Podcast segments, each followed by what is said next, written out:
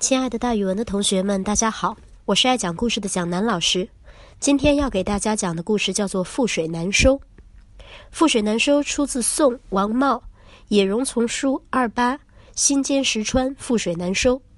原文是：太公取一壶水倾于地，令其收入，乃与之曰：“若盐离更合，覆水定难收。”这个故事讲的是商朝末年有一个足智多谋的人物。他姓姜，名尚，字子牙，也就是我们的姜子牙，人称姜太公。姜太公这个人呀，跨了商周两个时代。他曾经在商朝当过官儿，因为不满商纣王的残暴统治，弃官而走，也就是辞职了，隐居在陕西渭水河边一个比较偏僻的地方。为了取得周文王，也就是姬昌的重用，他经常在小河旁边不挂鱼饵。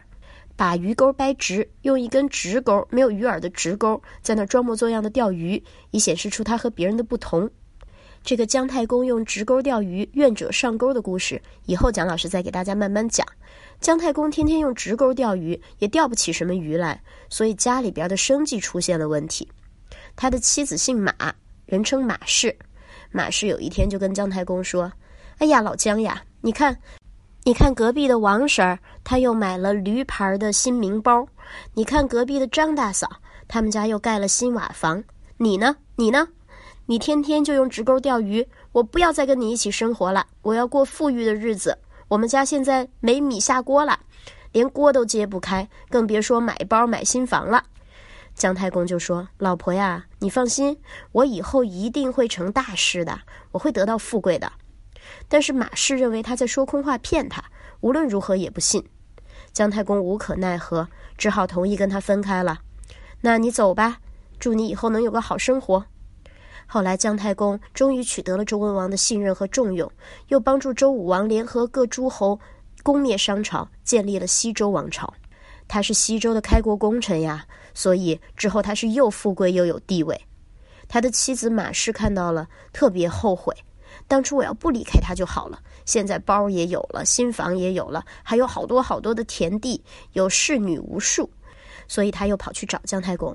老姜啊，你看咱们俩能不能再复合呀？我还当你的妻子。姜太公没有答应，马氏呢就三番五次的来找他。最后呀，姜太公终于烦了，他往地上倒了一大壶水，说：“马氏，你把这些水再收起来吧。”马氏就赶紧趴到地上去收水。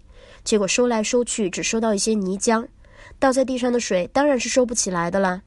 于是马氏说：“老姜，你怎么能让我干这么难的事儿呢？”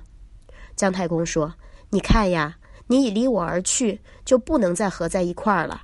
这就好比我倒在地上的水，再也难收回来了。”有一首歌好像是这样唱的：“爱到尽头，覆水难收，爱悠悠，恨悠悠。”马氏当时做了一个特别不明智的决定，但是覆水难收，也只能这样了。我们成语里面的“覆”字就是“倒”的意思。老师给大家举一个例子吧，比如说，你可以劝别人，这件事情你既然已经做错了，覆水难收，也不要再耿耿于怀了，还是吸取教训，避免以后再犯吧。所以，覆水难收多用来比喻说出的话、立下的誓言、做出的决定不能收回，也不能更改了。好了，今天的故事就讲完了，咱们明天再见。